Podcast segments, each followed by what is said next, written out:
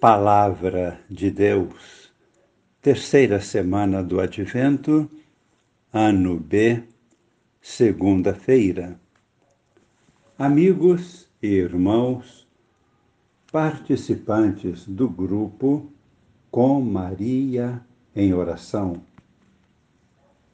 ainda ressoa em nossos ouvidos e repercute em nossos corações o grande convite à alegria messiânica apresentado explicitamente na liturgia de ontem, terceiro domingo do Advento.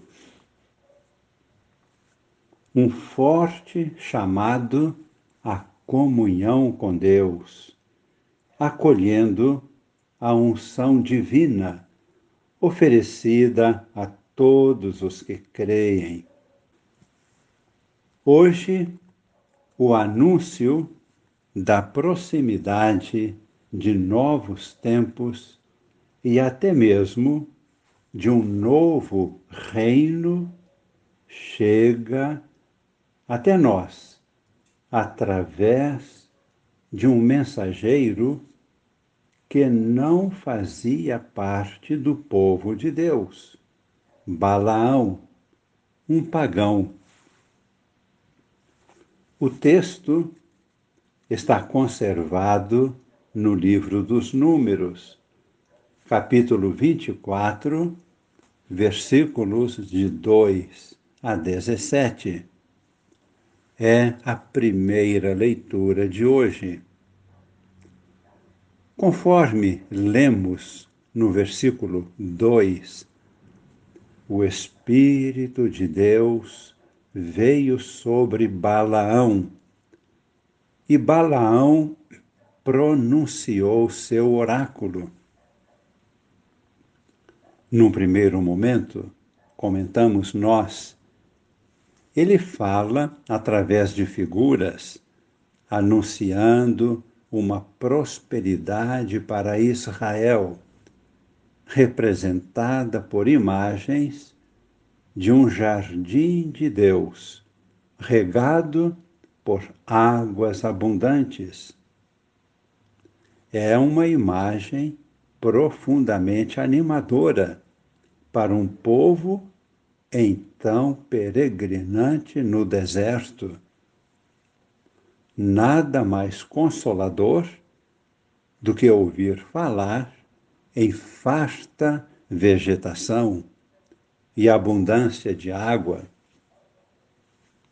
Em um segundo momento, nos versículos de 15 a 17, as palavras de Balaão se referem a uma vitória do povo de Israel sobre os inimigos e a implantação de um reino cujo rei se identifica com a figura do Messias. Assim lemos no versículo 17: Eu vejo, mas não agora, e contemplo, mas não de perto uma estrela sai de Jacó e um cetro se levanta de Israel.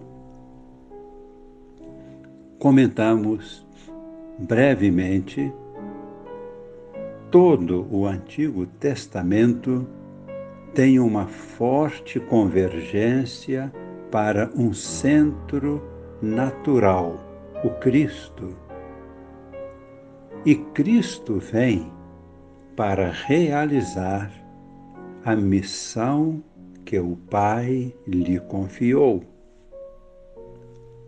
É importante relembrar que Cristo confia esta mesma missão à Igreja e assiste a Igreja continuamente com a unção do Espírito Santo, para que possa realizar tal missão vinda de Deus, que é conduzir toda a humanidade e entregá-la de novo ao Pai. Muitas pessoas não conhecem a Deus, nem a Cristo. Entretanto, muitas vezes estão colaborando com os planos de Deus, assim como o profeta pagão Balaão e muitos outros pagãos no decorrer da história de Israel, como por exemplo o general pagão Ciro, rei da Pérsia, que invadiu a Babilônia e libertou o povo judeu do cativeiro, do exílio da Babilônia. Mas o verdadeiro cristão é discípulo consciente e instruído por Deus. O cristão é assistido pelo Espírito Santo. Vive segundo o Espírito e age pelo Espírito para fazer de todos os povos uma nova humanidade em Cristo pela ação do Espírito Santo. No Evangelho de hoje, Mateus capítulo 21, versículos de 23 a 27, vemos Jesus agindo com a autoridade que tem como Filho de Deus, agindo pelo Espírito Santo. Para o evangelista Mateus, Cristo é o Mestre por excelência. Todo o seu evangelho quer enfatizar esta qualidade de Cristo. E os sumos sacerdotes e os anciãos do povo se apresentam para questionar Jesus a respeito de sua autoridade. Este foi o questionamento mais diabólico desfechado contra a condição de Jesus como Messias. Mas não era o momento de revelar seu segredo profundo. Jesus é Deus e exerce sua autoridade através da obediência.